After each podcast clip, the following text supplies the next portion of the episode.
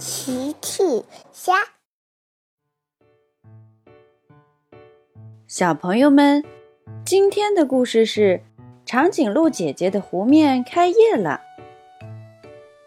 今天的故事里，是谁把小船拉回了湖边呢？评论里留言告诉我吧。春天来了，长颈鹿姐姐的湖面冰化了。湖面上又可以划船了。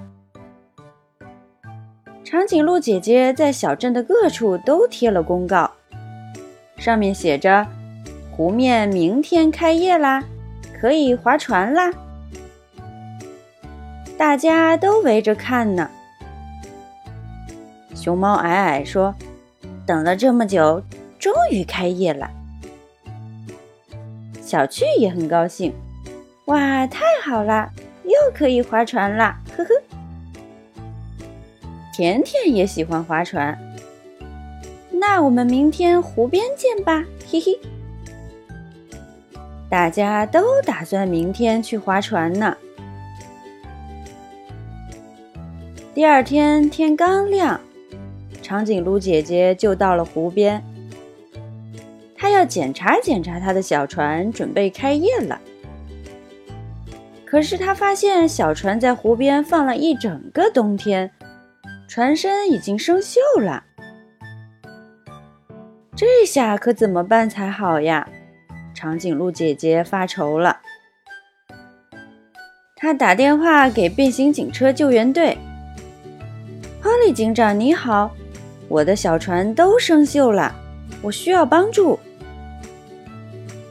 波利警长收到了长颈鹿姐姐的呼叫。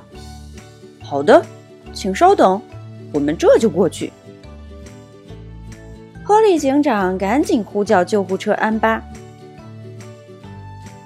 安巴来到了警长身边。你好，警长。你好，安巴。长颈鹿姐姐的小船生锈了，我们一起去看看吧。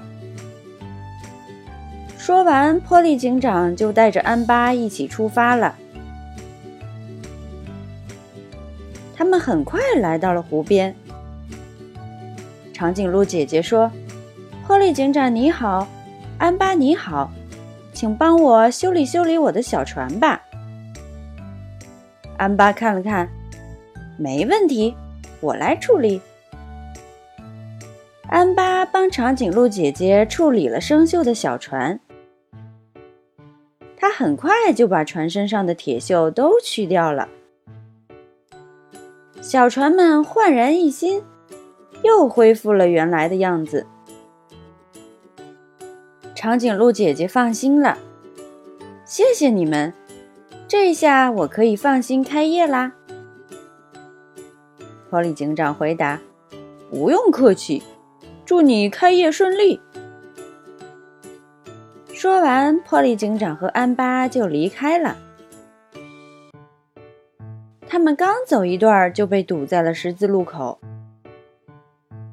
原来大家都来划船，路口堵满了车。波利警长看了看，看来我得去疏导一下交通了。他来到路中央，所有的车辆听我指挥。波利警长指挥大家有序地通过路口，路口终于又畅通了。波利警长和安巴也顺利通过了。可是，波利警长回到救援站没多久，又接到了长颈鹿姐姐的电话：“波利警长，我又需要你的帮助了，你快来看看吧。”托利警长赶紧来到湖边。原来小趣和甜甜在湖面划船，小船坏在湖中央，不动了。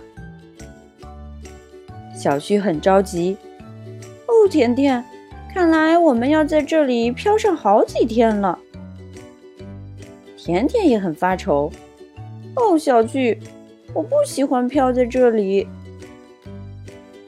波利警长对长颈鹿姐姐说：“这次我们需要海莉的帮助了。波利呼叫直升机海莉。很快，海莉就出现在了湖面的上空。